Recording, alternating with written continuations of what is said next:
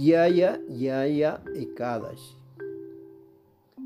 El ayuno por Villaya Yaya Ekadashi se debe realizar el sábado 26 de febrero del 2022, mes védico Falguna Krishna, mes Vaishnava Govinda Mase, mes occidental febrero-marzo, fase menguante.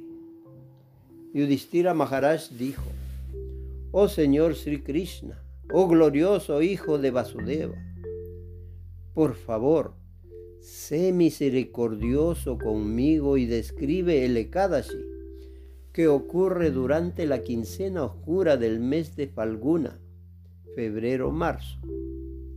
El Señor Sri Krishna respondió, Oh Yudhishthira, oh Rey de los Reyes, gustosamente te narraré acerca de este gran ayuno conocido como Villaya Ekadashi.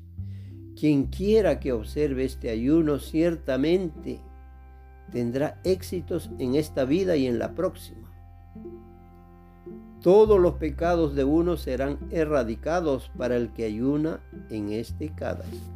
Y por eso escucha sus sublimes glorias.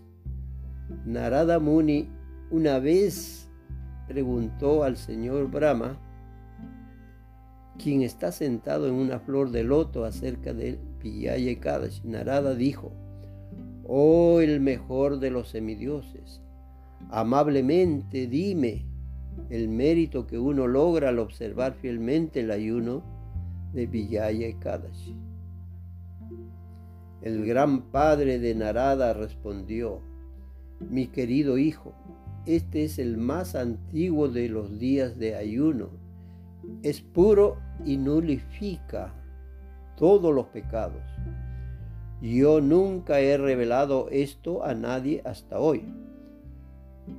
Pero tú podrás entender sin ninguna duda que este Kadashi otorga los resultados indicados por su nombre.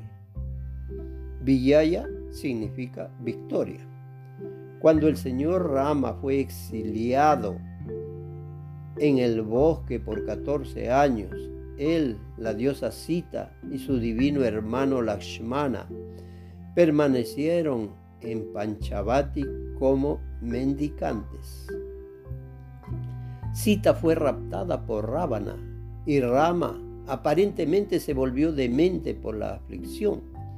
Mientras tanto, en la búsqueda de su querida consorte, el Señor se encontró con el moribundo Yatayu y después de esto mató a su enemigo Kabanda el gran devoto Yatayu retornó a Vaikunta después de decirle al señor Rama de cómo su querida Sita había sido raptada por Rábana.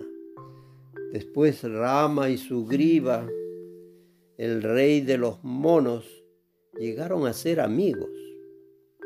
Juntos formaron un gran ejército de monos y osos y enviaron a Hanumanji a Sri Lanka, donde él fue capaz de ver a Janaki, Sita Devi, en un jardín de Ashoka. Él entregó a ella el mensaje de Rama y ella le dio un mensaje para Rama.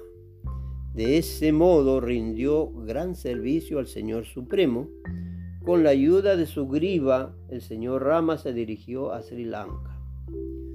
Al llegar a la costa del océano, con el ejército de monos, comprendió que el agua estaba un poco profunda y le dijo a Lashmana, oh hijo de Sumitra, ¿cómo podemos lograr suficiente mérito de ser capaces de cruzar el vasto océano? La insondable morada de Varuna yo veo que no es fácil el camino para poder cruzarlo, ya que está lleno de tiburones y otros feroces peces. Lasmana respondió, Oh mejor de todos los seres, oh origen de todos los dioses, oh personalidad primordial.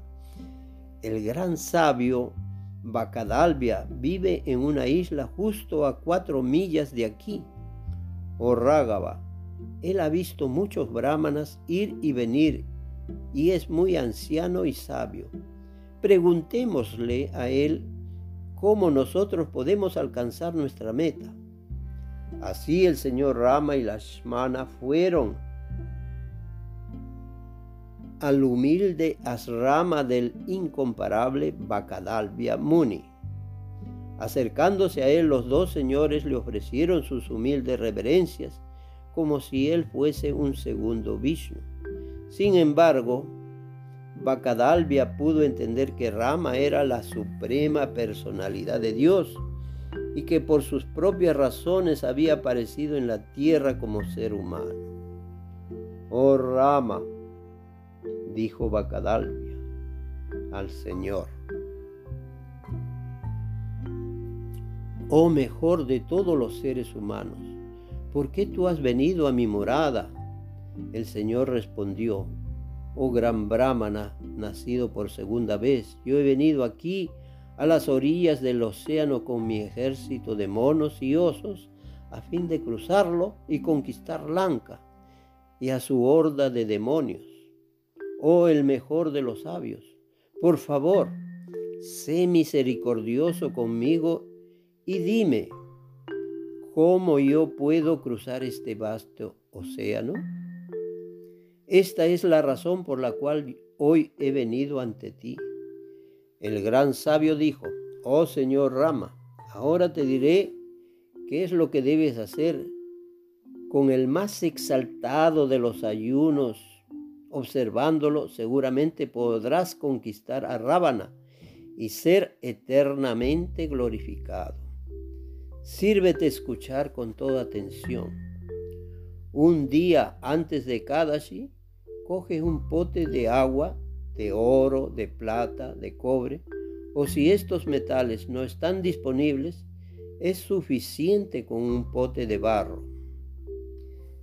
Llena el pote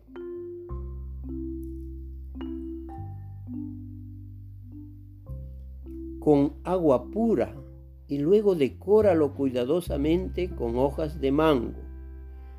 Cúbrelo y colócalo cerca de un altar sagrado sobre un montículo de siete granos, que son cebada, trigo, maíz, garbanzo, arroz, cucani y dal, que es lo mismo que frijoles.